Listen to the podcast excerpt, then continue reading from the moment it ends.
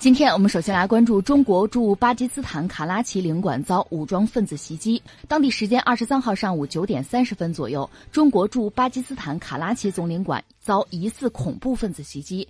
当地媒体公布的一段视频当中，可以听到爆炸声和枪声。警方初步调查显示，三到四名武装分子携带爆炸物试图闯进领馆，但是没有成功。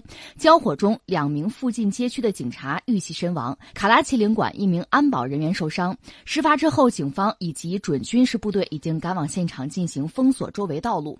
警方表示，两名袭击者一度进入领事馆的签证区，但是所有外交人员安全。巴基斯坦分裂组织俾路支解放军宣称对袭击事件负责。目前，事发现场部署了大批警察和突击队员，通往领事馆的道路已被封锁。巴基斯坦警方表示，当天发生的针对中国驻巴基斯坦卡拉奇领事馆的袭击已被挫败。袭击造成两名巴基斯坦警察身亡，三名袭击者均被击毙。巴基斯坦外交部发言人费萨尔在推特上发布消息，谴责袭击事件。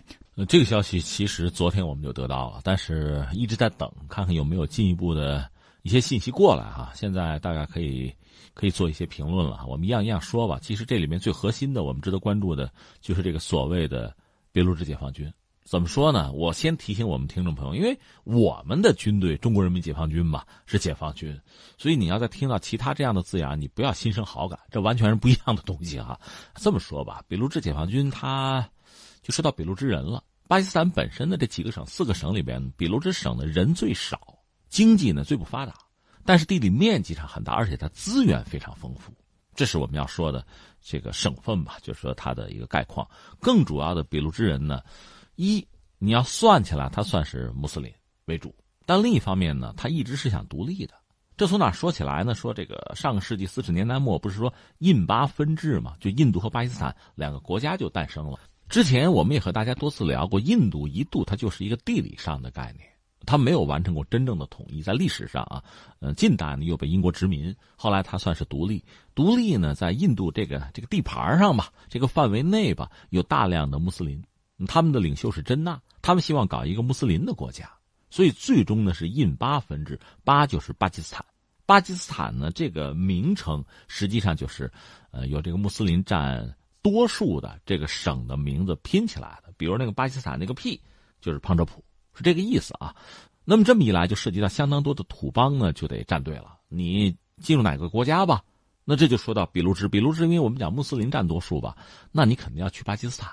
在印度和巴基斯坦里面，你肯定要选巴基斯坦，这个没什么说的。但是他们真正想做的是什么呢？是想独立。所以，他虽然进入了巴基斯坦。成为巴基斯坦这个国家的一部分，但是独立始终是他们的诉求。这一代一代人是这么一个状况。另外，再值得强调的就是，我们不要以今天我们对于这个国家呀、社会我们这个理解去套他。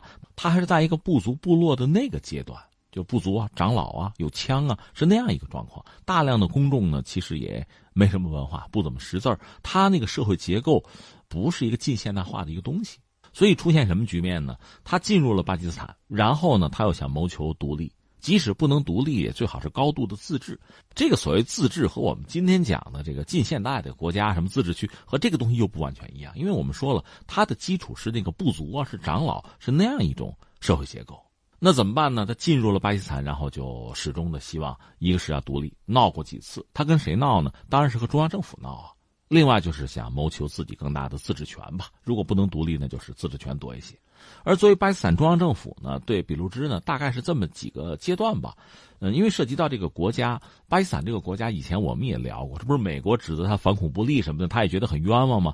其实美国人我们说是不懂，不懂实际情况。巴基斯坦和美国真的是不一样，他的中央政府的控制能力不像像美国，不是那个样子的。美国确实是有各州，对吧？也有自己的一定的这个，甚至是立法的权利，有中央政府。它和巴基斯坦的这种部族啊，呃，比如这省和中央政府的关系是不一样的。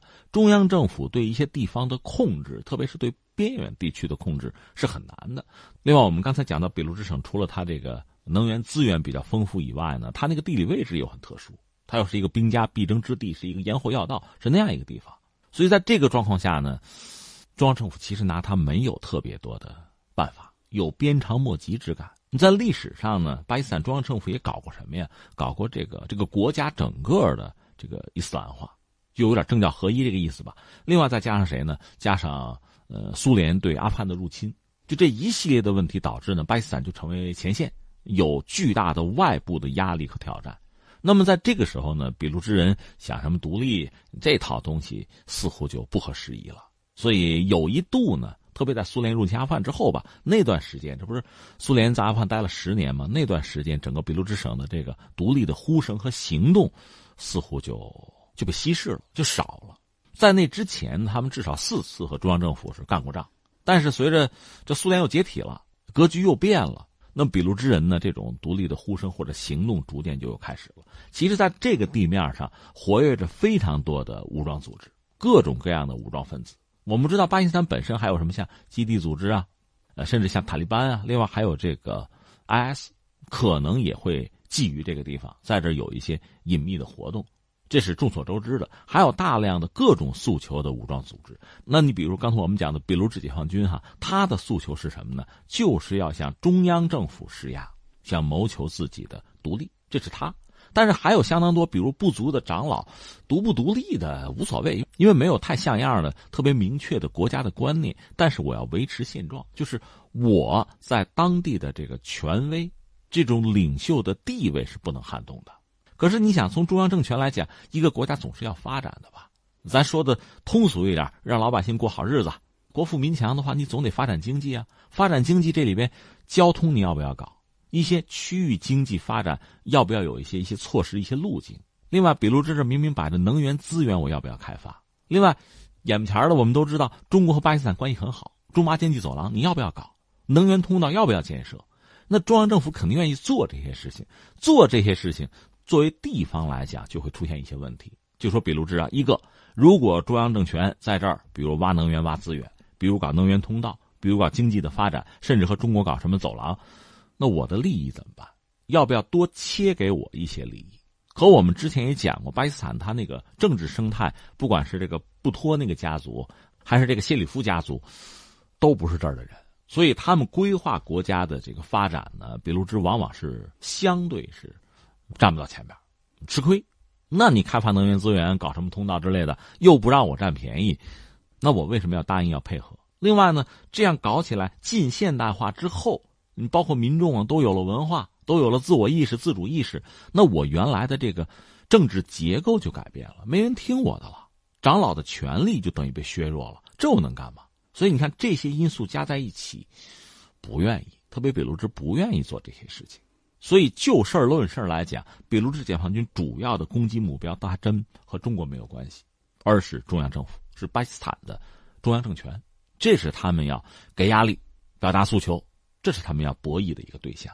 这是我们说清楚这个大的格局啊。但是，既然中国在这搞了项目，那我们就成了他袭击的目标。这个俾路支解放军实际上在二零零三年。就开始真正的露面我这个露面就是说开始进行恐怖袭击了。他一开始恐怖袭击呢，就没有造成人员的伤亡，但是呢，他主要是针对一些公共基础设施。我们说了，他的目标其实首先是针对巴基斯坦的中央政权施加压力，等于说要提高自己和中央政权谈判的筹码，实现自己的诉求。截止到目前，可能搞的恐怖袭击算上这次接近五十次了。四十九次了吧，差不多。而实际上，最近几年呢，他有愈演愈烈之势，而且中国人往往成为他攻击的对象。如果你梳理一下他这几十次攻击，哈，有一度他的攻击，你如果不说克制的话，反正他精确的算过，他并不是以杀人为目的的。这和你比如什么基地组织、塔利班啊，或者说什么 IS 啊，或者东突啊还不一样。他主要是要闹事儿，把事儿闹大。增加自己的影响力和谈判筹码，但是最近这些年呢，针对中国人的攻击也不止一次了。你比如说，我们原巴的工程师，他甚至好像还有一次是对一个大巴车，就中国的大巴车进行自杀式袭击也有的。他其实很少进行自杀式袭击，但是对中国人有了。而这次这个事情就很恶劣了，他是针对中国的使领馆了，这个以前没有过，这是第一次。实际上，我们现在大概可以做这么几个判断：一个是。巴基斯坦本身，我们这个邻居吧，我们这个铁哥们儿还是饱受恐怖袭击的威胁，这是一个。其实就在这次攻击我们的使领馆的同时，他还有一个宗教学校遭到了攻击，不是一个地方，但是呢，就看这个国家确实不安定、不稳定。这是一个。